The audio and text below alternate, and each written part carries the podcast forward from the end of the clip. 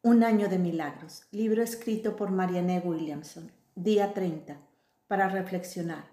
La vida como una espiral. De acuerdo con la antigua filosofía asiática, la vida no es un círculo, sino una espiral. Cada lección que se te ha presentado, es decir, todo aquello por lo que has pasado, regresará de alguna manera hasta que termines de aprenderla. Y cada vez lo que está en juego será mucho mayor. Lo que hayas aprendido te traerá mayores frutos. Lo que te haya faltado aprender traerá mayores consecuencias. Lo que no haya funcionado en tu vida hasta ahora ha sido una proyección del hecho de que no has integrado aún todas tus partes. En la falta de aceptación de ti mismo, has atraído una falta de aceptación de los demás.